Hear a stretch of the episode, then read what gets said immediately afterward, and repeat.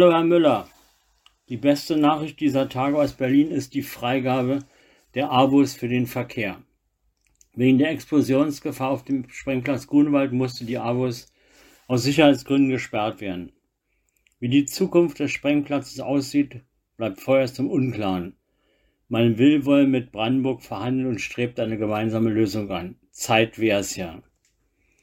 Nach dem BER ist nun RBB die Abkürzung für einen weiteren Berliner Skandal. Seit Tagen erschüttern die schier unglaublichen Geschichten und Informationen aus dem angeschlagenen Sender die Öffentlichkeit. Patricia Schlesinger, einst die Wunderfrau des deutschen Journalismus, steht nun unter dem Verdacht der Untreue und der Vorteilsnahme. Mit ihrem Verhalten hat sie dem öffentlichen Rundfunk massiven Schaden zugefügt. Nach ihrem Rücktritt als ARD-Vorsitzende musste Schlesinger am 7. August auch als Intendantin des RBB zurücktreten. In ihrer Rücktrittserklärung begründete sie diesen Schritt offenbar ohne jeden Realitätssinn mit den Worten, die persönlichen Anwürfe und Diffamierung hätten ein Ausmaß angenommen, dass es ihr persönlich unmöglich mache, das Amt weiter auszuüben. Die Liste der Gründe für ihren Rücktritt man hätte ihr auch fristlos kündigen müssen, ist lang und skandalös. Man gewinnt den Eindruck, der RBB ist ein unkontrollierter Selbstbedienungsladen. Bisher ist bekannt, dass die Intendante nach dem Motto Schöner Wohnen die Büros der Chefetage für sage und schreibe 1,4 Millionen Euro schick renovieren ließ. Während dem Sender an allen Ecken und Enden gespart werden muss, insbesondere am Programm, wurde entgegen aller haushaltsrechtlichen Regeln das Geld freigebig für neue Sofas, teures Parkett, Pflanzenberiesungsanlagen usw. So verballert. Was die Ex-Intendantin Diffamierung nennt, sind Vorwürfe wie Vetternwirtschaft, Compliance-Verstöße, Luxusausstattung, Dienstwagen mit Sonderausstattung wie Massagesitze. Offenbar haben in den letzten Jahren im RBB alle, aber auch alle Sicherungssysteme vom Verwaltungsrat bis zum Rundfunkrat versagt. Es wird zu klären sein, wie die Machenschaften möglich waren und wer sie begünstigt hat. Es reicht eben nicht aus zu glauben, moderne Worthülsen wie Compliance würden schon reichen. Man muss diese praktizieren und kontrollieren. So viel steht bereits heute fest. Schlesinger hat dem öffentlichen Rundfunkwesen in Deutschland unendlichen Schaden zugefügt Ihr persönliches Fehlverhalten bis zum heutigen Tag ist sie ohne Reue und Entschuldigung, bedient konkret alle Vorurteile gegenüber dem zwangsfinanzierten öffentlich-rechtlichen Rundfunksystem. Die persönliche Gier ist dabei wohl nahezu grenzenlos.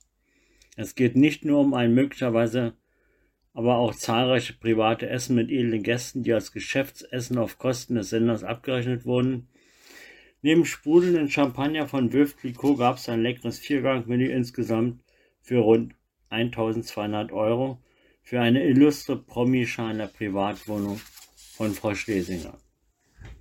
Frau Schlesinger erhielt nicht nur ein üppiges Gehalt von 303.000 Euro jährlich. Der Verwaltungsrat genehmigte ihr im Jahre 2022 eine 16-prozentige Gehaltserhöhung. Da kann es schon hilfreich sein, dass der Verwaltungsratsvorsitzende Wolf-Dieter Wolf geschäftliche Verbindung zu ihrem Ehemann hat. Standesgemäß ist auch ein 145.000 Euro teurer Audi A8 Dienstwagen, den Schlesinger samt zweier Chauffeure auch privat nutzen durfte. Eigentlich hätte sie die Nutzung versteuern müssen, aber auch diese Kosten wurden ihr vom Sender erstattet. So gab es eine Intendantin, die aus dem Vollen schöpfte, die auch noch heute nach ihrem Rücktritt schamlos um eine Abfindung feilscht. Andererseits wurde dem Sender Sparvorgaben auferlegt. Bei den 3500 Mitarbeitern des Senders, davon 1500 freiberuflich Tätige, wurde gespart, nicht aber in der Chefetage. Da gab es einzigartig in Deutschland Boni für erfolgreiche Zielvereinbarungen. Dies, obwohl der RBB seit Jahren um oder gegen seine schlechten Quoten erfolglos ankämpft. Tausende Mitarbeiter am Sender sind schockiert, wie es unkontrolliert und üppig in der Chefetage zugehen konnte. Wie konnte es geschehen, dass sich eine kleine Clique den Sender zur Beute machte. Nach den ersten Rücktritten werden sicherlich weitere folgen müssen. Berlin hat einen weiteren Megaskandal. Nun hat wegen der besonderen Bedeutung der Sache der, die Generalstaatsanwaltschaft Berlin die Ermittlung übernommen. Hier setzt die Justiz ein deutliches Zeichen gegen Korruption und öffentliche Verschwendung. Noch nicht verarbeitet hat Berlin das Wahldesaster vom September letzten Jahres. Für den Fall von Wahlwiederholung in Berlin bereitet sich die Verwaltung nun in der Arbeitsgruppe für gute Wahlen vor. Ja, nach dem Giffeyschen Gute-Kita-Gesetz soll nun mit der AG Gute Wahl offenbar eine gute Wahlvorbereitung künftiger Wahlen erreicht werden. Auch wenn es lächerlich klingt, vielleicht hilft die Arbeitsgruppe ja, die Wahlen künftig fehlerfrei zu organisieren. Am 13. August erinnern wir alljährlich an die Mauertoten. Sie waren Folge des DDR-Unrechtssystems und des Schießbefehls. Ausgerechnet die Symbole des DDR-Unterdrückungssystems finden sich jetzt auf Produkten in Läden der Rewe-Kette. Schmerzfrei verkauft Rewe-Produkte wie NVA Feldsuppe oder Schulküchen Soljanka mit DDR-Symbolen. Auf die Kritik der Bundesstiftung Aufarbeitung der DDR-Diktatur antwortete die Rewe-Geschäftsleitung Ost lapidar. Verpackung und Produktaufmachung lägen im Verantwortungsbereich des Inverkehrbringers. Wer solche Produkte geschichtslos in Verkehr bringt, sollte von den Kunden kritisch betrachtet werden. Es gibt genügend Mitbewerber ohne anschließende Produkte im Regal. Der Streit um die Panzersperre durch das Bezirksamt Mitte geht jetzt in die nächste Runde. Die Initiatoren der geplanten Panzerausstellung vor der russischen Botschaft zweifeln jetzt die Rechtmäßigkeit der Entscheidung gegen die Panzerausstellung durch das BA Mitte an. Teilweise ist die Begründung schlicht absurd. So würden zerschossene Panzer vor der russischen Botschaft den Denkmalschutz des geschätzten Erscheinungsbilds des Boulevards beeinträchtigen. Denkmalschutz und außenpolitische Erwägung gegen die Ausstellung und Mahnung mit zerschossenen Panzern. Nun werden Gerichte entscheiden, was darf ausgeschaltet werden. Stört Panzerschrott den Denkmalschutz oder gar den Weltfrieden? Mit Mühe und Not können zum Schuljahresbeginn in Berlin alle Schulanfängern ein Schulplatz nachgewiesen werden. Angesichts des Lehrermangels und der knappen finanziellen Mittel für die Berliner Schulen präsentiert die Schulsenatoren wenige Tage vor Schulbeginn neue Ideen zur angeblich besseren Verteilung der Gelder und des Personals für die allgemeinbildenden Berliner Schulen. Die Schulen sollen künftig nach einem siebenstufigen Schulsozialindex kategorisiert werden.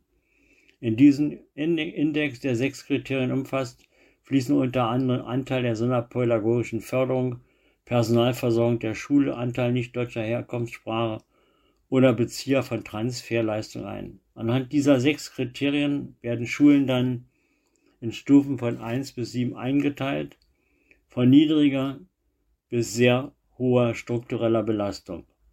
Diese Stufen seien keine Aussage über die Qualität der Schulen, betont die Schulsenatorin Astrid Busse.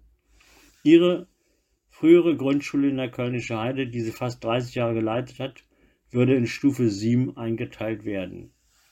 Dieses bürokratische Monster soll helfen, die Schulen mit ihren individuellen Bedarfen präziser zu erfassen und Ressourcen entsprechend besser zu verteilen. Forsch behauptet die Senatoren, die Einteilung zum Beispiel in Stufe 6 könnten von Eltern wie eine Note gesehen werden, sei nicht gegeben.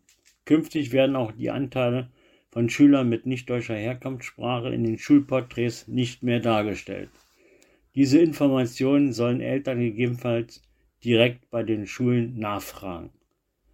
Die künftige Verteilung von Ressourcen durch ein System von sieben Belastungsstufen bedeutet nichts anderes als den hilflosen Versuch, die Mangelverwaltung neu zu organisieren.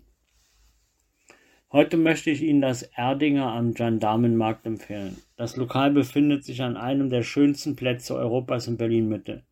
Hier empfängt sie bayerische Wirtshauskultur inmitten historischer Kulisse von französischen Dom und Konzerthaus Berlin. Direkt auf dem Gendarmenmarkt kann man von 11 bis 0 Uhr bayerische Küche in atemberaubender Atmosphäre genießen. Auch wenn ich beim Bayern von Berliner Bulette abraten würde, ist die deftige bayerische Küche von Weißwurst bis hin zu riesigen Haxen überaus empfehlenswert. Auch die bayerischen Biere sind bei dem Wetter durststellend. Die Anschrift von Erdinger am Gendarmenmarkt ist Jägerstraße 56. Herr Müller, ich wünsche Ihnen eine angenehme Woche.